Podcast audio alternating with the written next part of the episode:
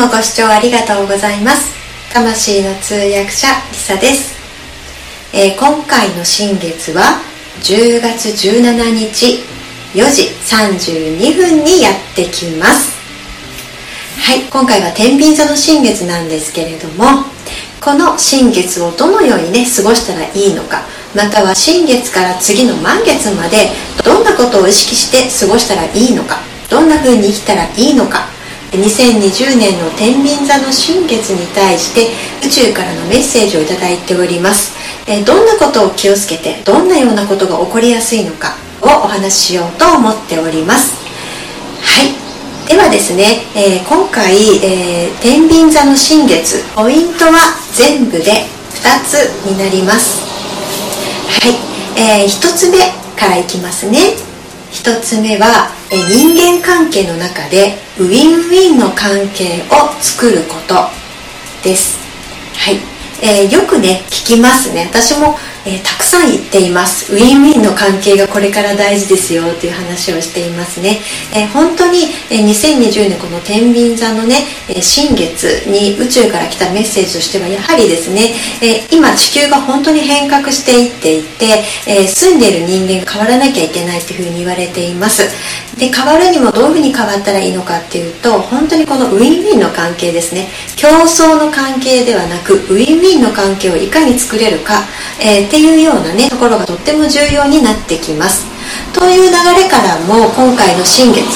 えー天秤座の新月でも宇宙の方からですねこのウィンウィンの関係を大事にしてほしいしそういう関係を作れるようにしていただきたいっていう思いがあるようです。はいなので、えーそういったところでのエネルギーがどんどん宇宙から入ってきそうなんですね。はい、ではこれって具体的にどういうことなのかっていうところをお話しします。この人間関係って広く言いましたけれども、えー一つがですねパートナーですね。1対1の関係。恋愛のパートナーいわゆる結婚のパートナーとかですね。あとはビジネスのパートナー、えーこういったところでの関係性におけるウィンウィンの関係をまず作れるように後押しがされていきます。例えばですね、えー、と結婚相手が欲しいとか、えー今ね、えー夫婦関係がうまくいってないとか、えーあとは、えー別の恋人との関係をもっとよりよく深くしたいとか、えーそういうようなところを後押しされてきます。もしうまくいってないところはやっぱりそこにフォーカスを当てられて、えーそこにもですね、えやっていくように後押しが入るようなエネルギーになっています。これはビジネスのパートナーも一緒ですね。ビジネスのパートナーこそ本当にこう助け合ってより理解し合って進んでいくことが必要になります、えー結局目標が一緒じゃないとねずれてきてしまいます。そこをどうやって、えー統一していくのかとかですね、えーどうやって理解をしていただけるのか。っていうことも考えていけないといけなくなっていきます。で、えー、と先ほど言いましたこれパートナーっていうのをこう1対1の話もしましたけれどもこの中にはもう一つチームワークっていうところも後押しが入ってきます。でこのチームワークで重要なことっていうのは競争ではないというところです。はい。共に助け合い共に理解し合うことってことがとっても重要になってきます。そのように持っていかされるように流れはなってきますのでぜひですね、えー今回の新月から次の満月までこういった人間関係における時に、えー誰よりも優れているとか、えー誰よりも勝ったとか、えーそういったとこにこだわるのではなくてみんな一緒にエネルギーを上げていってみんなで一緒に上がっていこうね、えーっていう考え方を持つように意識をされてください。つまり共存共生この辺りをしていくためにはですね、えー私だけの気持ちで動いちゃダメなので理解し合うためにまず自分が相手を理解することから始めてください。相手に何かをあげること。何かを与えること。そこから始めてください。自分が欲しいからあげるじゃないですよ、えーより良い関係を作っていくために自ら利他の精神であげるってことですね。そうすると良い循環が生まれてきて最終的にね自分に返ってはくるんですけれども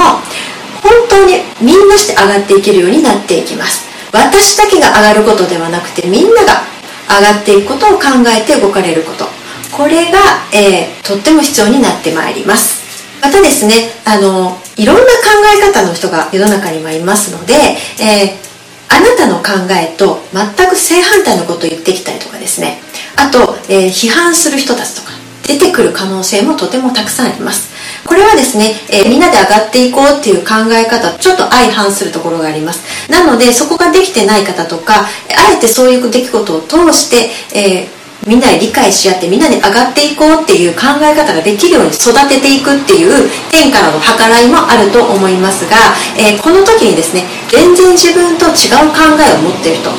自分とは全く反対の考え方をしている人を決してダメだとこちらも思わないようにすることが大事になります。ああそういう考えもあるのね。っていうようなところですね。あの全部受け入れなくていいんです。ただそういう考えがあることを全否定しないようにしていただきたいんですね。で、えーと、相手から全否定された場合も相手の言いなりになる必要はありません。えつまりですね相手を尊重をするけど自分も尊重するこのうまい線引きですね。そこを学ばせられるような流れも待っていますのでそのあたりもねちょっと考えていかれるといいかなと思います。2つ目のポイントは、え不調和のところを調和する。です。はい。えー、不調和なところ、おそらくですね、えー、ここの部分に関しては皆さんの中にああなんかこれってうまくいってないなっていうところだったりなんだかモヤモヤするわこの問題とかねあとこの人というとなんかうまくいかないしなんかイライラするんだよねっていうようなことえー、そうやって自分の中でなんとなく不調を起こしてるっていうところはこんな風に感じるんですね。なのでそこの問題と取り組むようにも後押しが入ってまいります。例えば心がざわざわしてるのであれば気持ちを沈めるようなエネルギーが来るし、えー、気持ちを沈めて何に対してこんなざわざわしてるのか私は何を感じてるのかっていう方に向き合わせるような流れもやってまいります。またあとは家族とうまくいってないわっていう方は家族っていう問題と向き合わせるような課題とか変化がやってまいります。あとですね自分に自信がないわっていう方とか自分に価値がないわと思ってこうネガティブになっちゃうっていう方はですね、えー、満月までの間に自分が自分でいられるような、えー、出来事そういったものを得られるようになってまいります。はい、そんな風にですね、えー、これからの新月から満月まで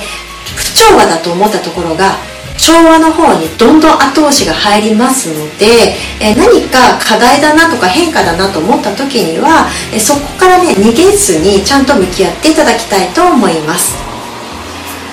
はい。いかがでしたでしょうか、え簡単に言うと2つのポイントですね。人間関係のウィンウィンの関係をいかに作れるかのための後押しが入るっていうこと。